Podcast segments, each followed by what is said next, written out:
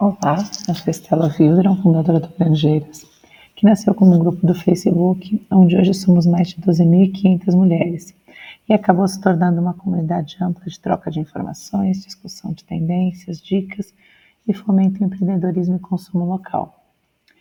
Nosso podcast traz a chance de aprofundarmos os conteúdos que ficam superficiais nas redes sociais, trazendo convidados da região em torno assim como também temos listas e dicas para salvar e testar. Sejam bem-vindos.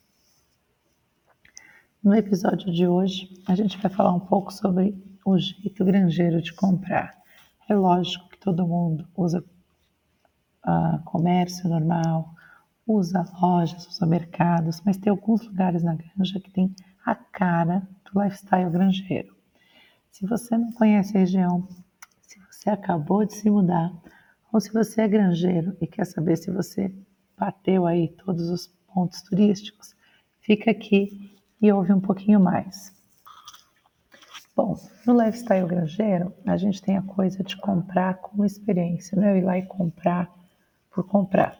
Tem a coisa de você conhecer, tem a coisa de você ter um contato, olho no olho, cumprimentar, conversar, um dedinho de prova, sabe?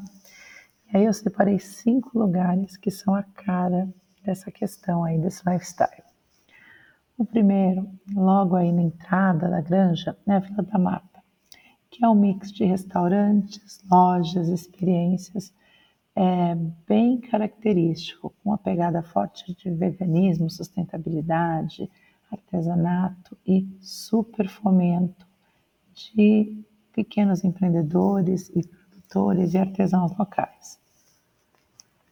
O segundo lugar é outro lugar que tem a cara da granja, só que ele vem com uma coisa um pouco mais, não digo sofisticada, mas uma coisa lembrando uma vila talvez mediterrânea, uma coisa quase como se estivesse fazendo turismo em outro lugar do país e de repente tivesse caído na Granja Viana. Estou falando da Estação do Sino ela tem uma pegada de gastronomia. Então tem N tipos de restaurante, tem alguns outros tipos de comércio, como é, revestimento para construção, mas a pegada maior realmente acaba sendo alimentação. Você tem restaurante árabe, você tem cantina italiana, você tem fusion japonês, você tem cervejaria, então você tem um pouco de tudo. Vale aí olhar alguns pontos muito curiosos que tem no lugar. É, ele é bem aberto, que é a cara da granja, você não fica tão fechado. E ele tem algumas coisas muito peculiares, como uma é, fonte e um poço, tipo o Poço dos Desejos, sabe? E realmente o charme desses restaurantes acaba sendo comer do lado de fora, não dentro. E aí o pessoal leva pet, leva criança, fica uma coisa bem informal. Um terceiro lugar que também a gente pode pensar aí que tem uma cara da granja, e esse é bem antigo, é o centrinho comercial que fica na José Félix, onde tem ali a frutaria, tem também o, na farmácia Pet, tem a banca de revistas e mais alguns outros comércios.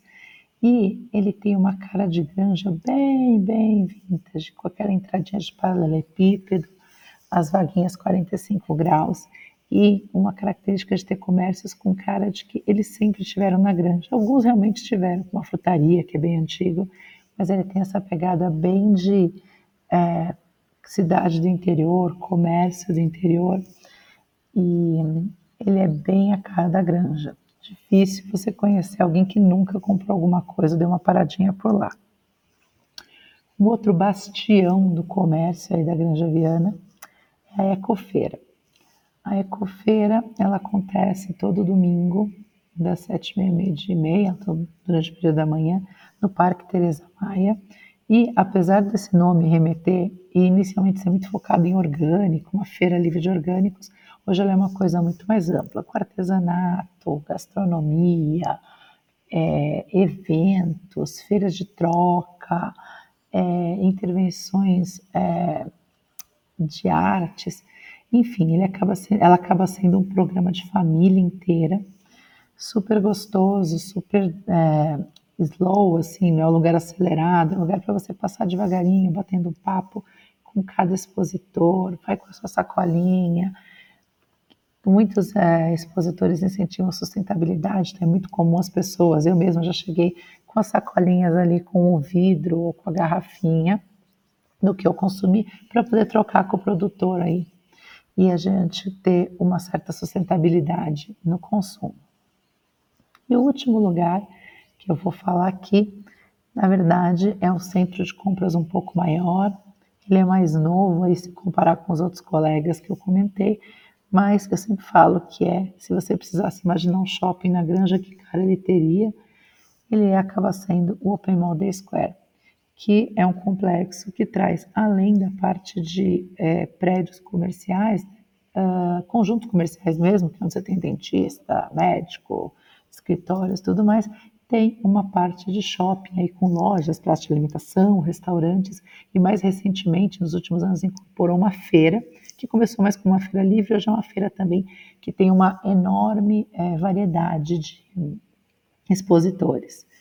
Mesma coisa, é um espaço aberto, bem informal, dá para você, eu brinco, você, não é aquele shopping que você precisa vestir a roupa para ir, e é um lugar que você vai indo, conversando com os comerciantes das bancas, come uma coisa gostosa no shopping, faz uma compra numa loja, lá tem lojas conhecidas de grandes marcas, como o shopping tradicional, e acaba sendo aí um programa que, apesar de parecer mais mainstream, ele tem o DNA, a cara da granja, por ter é, incorporado aí algumas coisas muito particulares que o granjeiro gosta, que é a coisa da informalidade, a coisa da, do humano, do olho no olho, mesmo num espaço um pouco maior. E por aí, quem está ouvindo, esqueci de algum outro bastião de compras na granja? Me conta e de repente a gente faz um outro episódio só para falar de mais lugares com a cara da granja para fazer compras. Até a próxima!